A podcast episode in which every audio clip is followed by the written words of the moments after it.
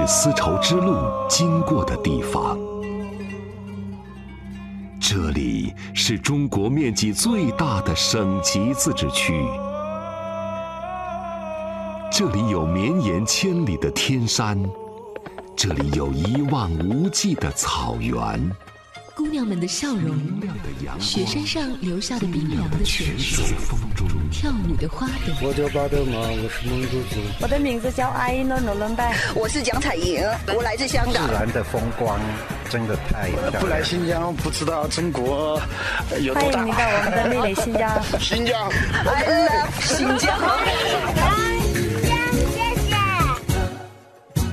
中华之声大型系列专题节目。美丽新疆，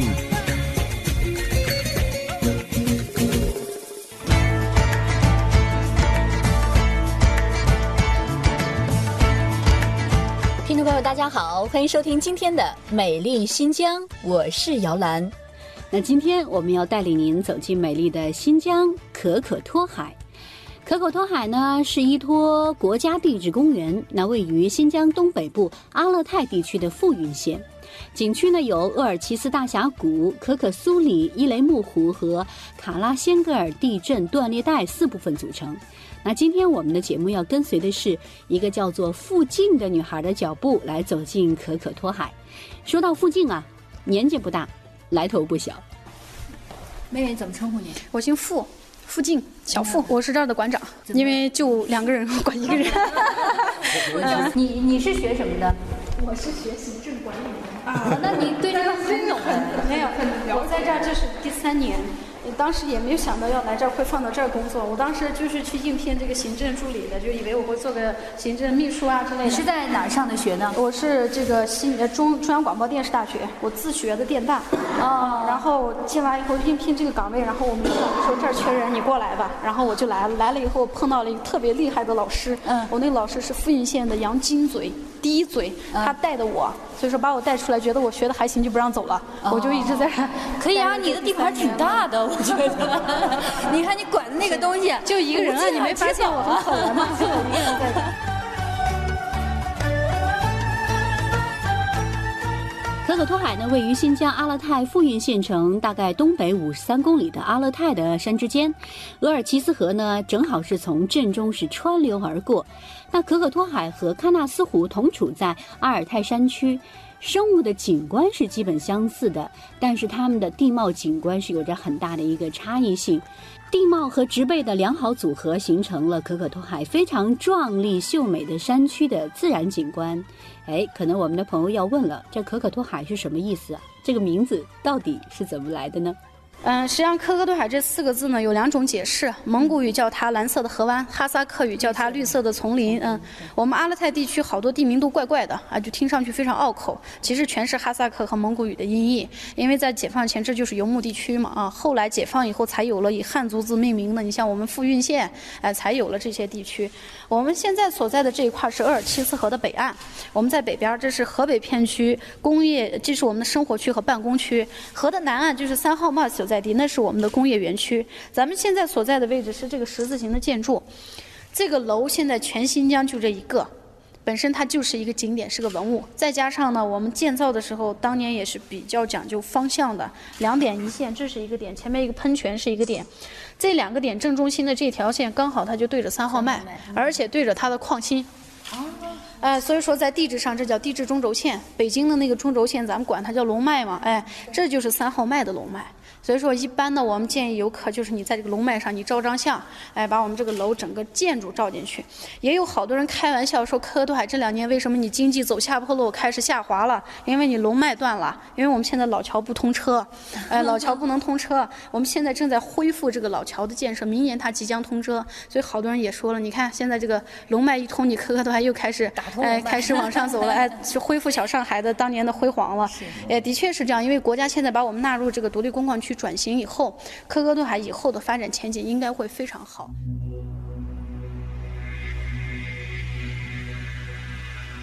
新疆可可托海风景区以优美的峡谷河流、山石林地、矿产资源、寒极湖泊和奇异的地震断裂带呢，作为自然景色，融地质文化、地域特色和民族风情于一体。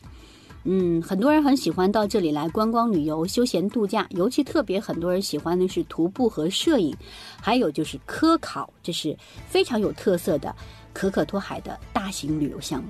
呃，其实可可托海我们叫国家地质公园，我们这有两个世界级的博物馆，一个是地质圣坑三号矿脉，另外一个呢就是这个八级大地震断裂带留下的一百七十六公里的这个地表地震断裂带，这是一个世界的。地震遗迹博物馆，因为到现在为止呢，这个大地震断裂带的成因没有搞清楚。这次大地震发生在一九三一年八月十一号下午五点半，到现在为止八十多年了，但是它不像我们新疆其他的地震，基本上都是环太平洋地震带欧亚板块撞击挤压形成的，这个是内陆的一个小板块一个小断层偶发的。那到底是集聚了多大的能量？集聚了什么能量？突然之间在这个小断层释放，它能够达到八级地震。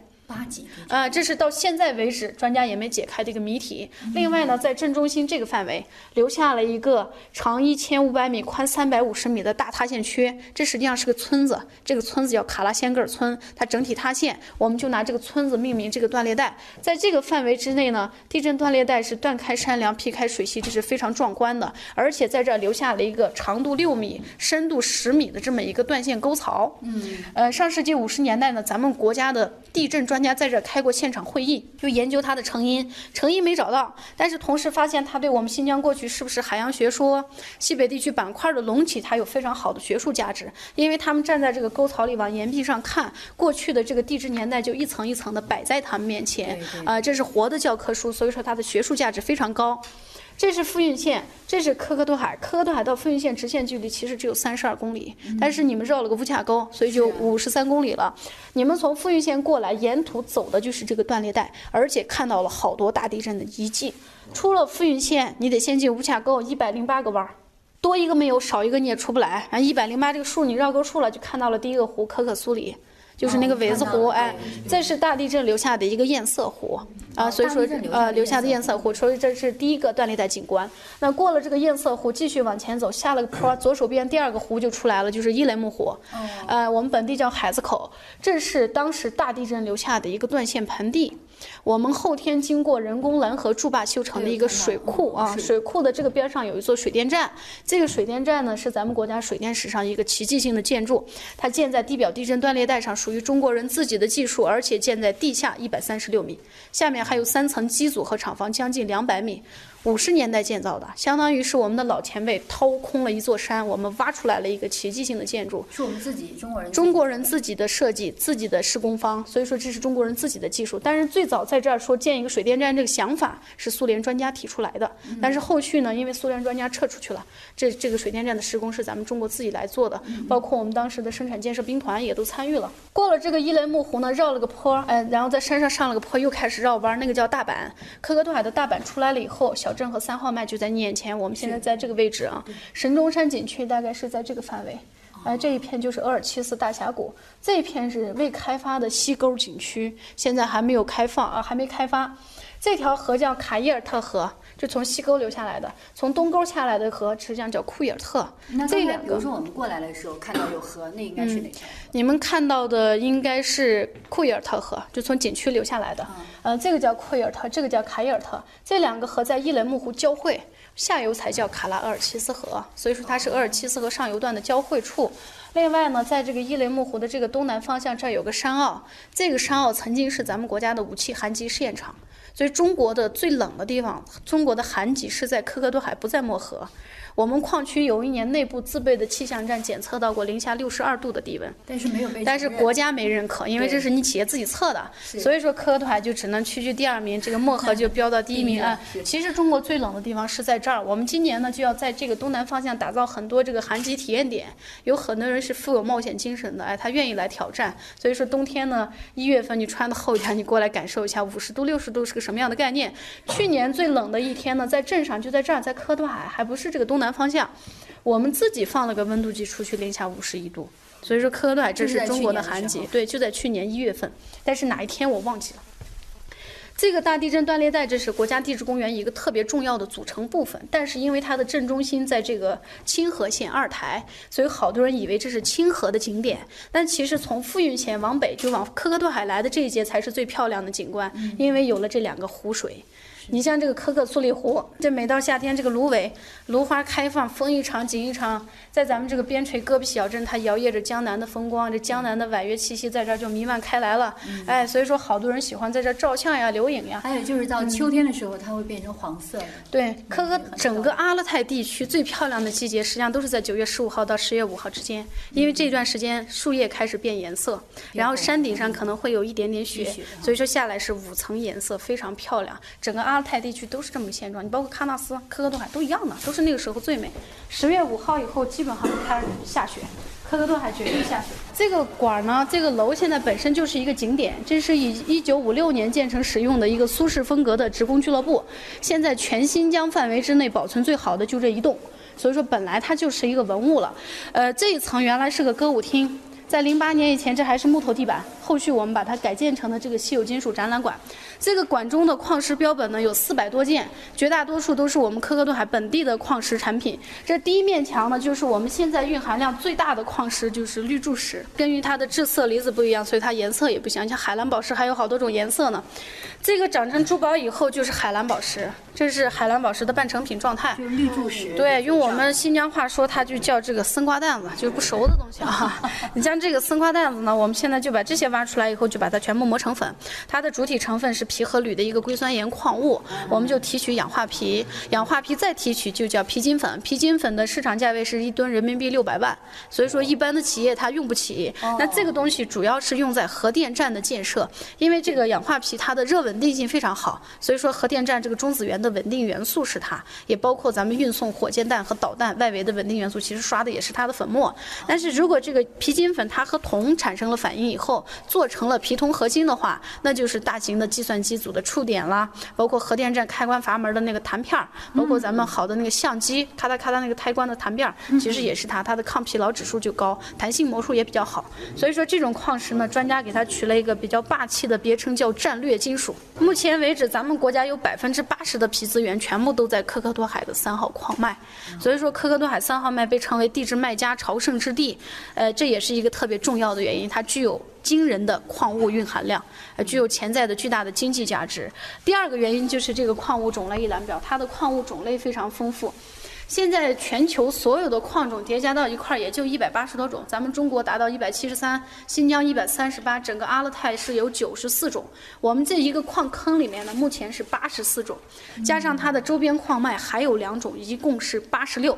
也就是说，几乎全球一半的矿物你在这个坑里都可以找到。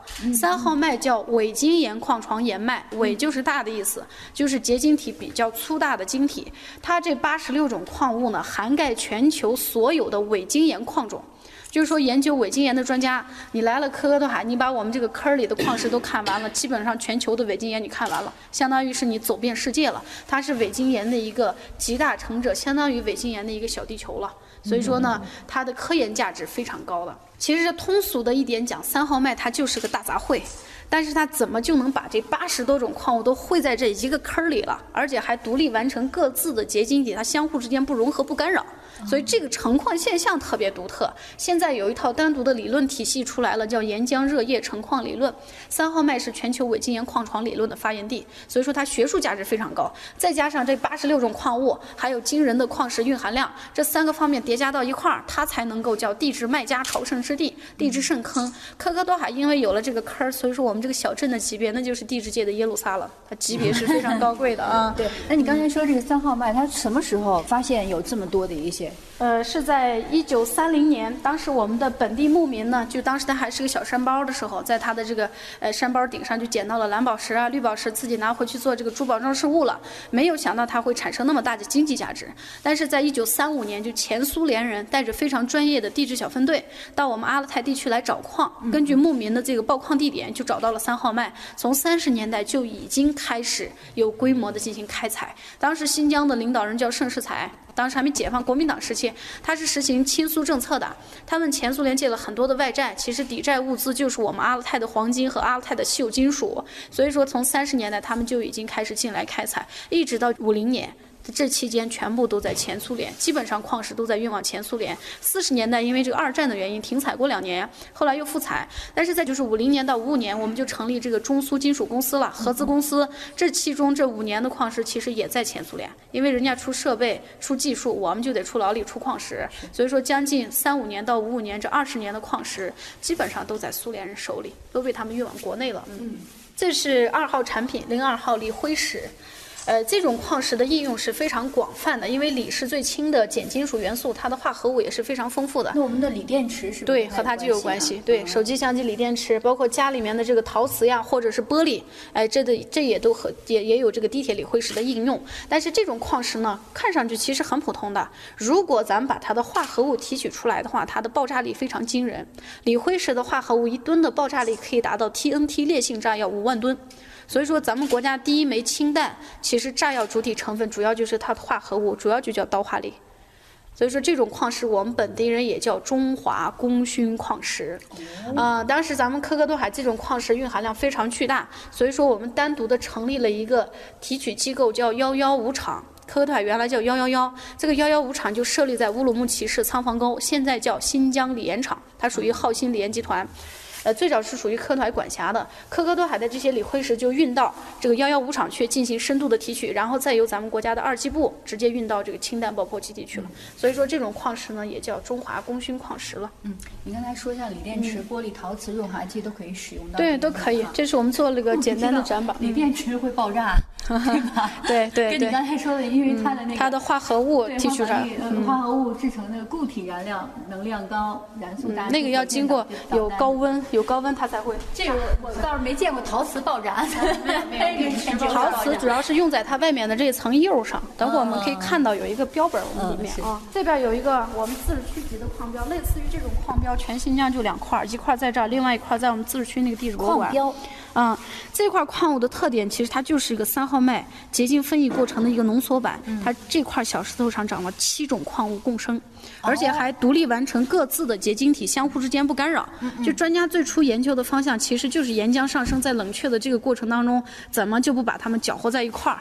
啊，就像这个矿石，它好像自己长思想了，我只吸收和我自己同类的元素，排斥和我不一样的。所以说这个成矿现象非常独特。哪七种呢？这上面？呃，锂、铍、胆、泥，然后这里面还有石英、长石，呃，反面还有假长石和钠长石是两种。嗯，这都是在三号脉比较常见的。呃，这都是伪晶岩常见的矿物，这些矿物一般都在伪晶岩矿床中都有大量的蕴藏。嗯，这是三号矿石，零三号。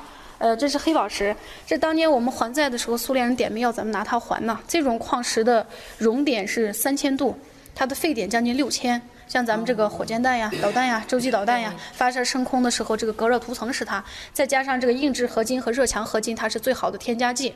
我们当年给苏联还债的时候，一吨是六千块钱，但是如果放到现在，这个品位还能那么高的话，一吨六千万它都不止了。所以这块矿石就值钱，这一块的纯度高达百分之七十。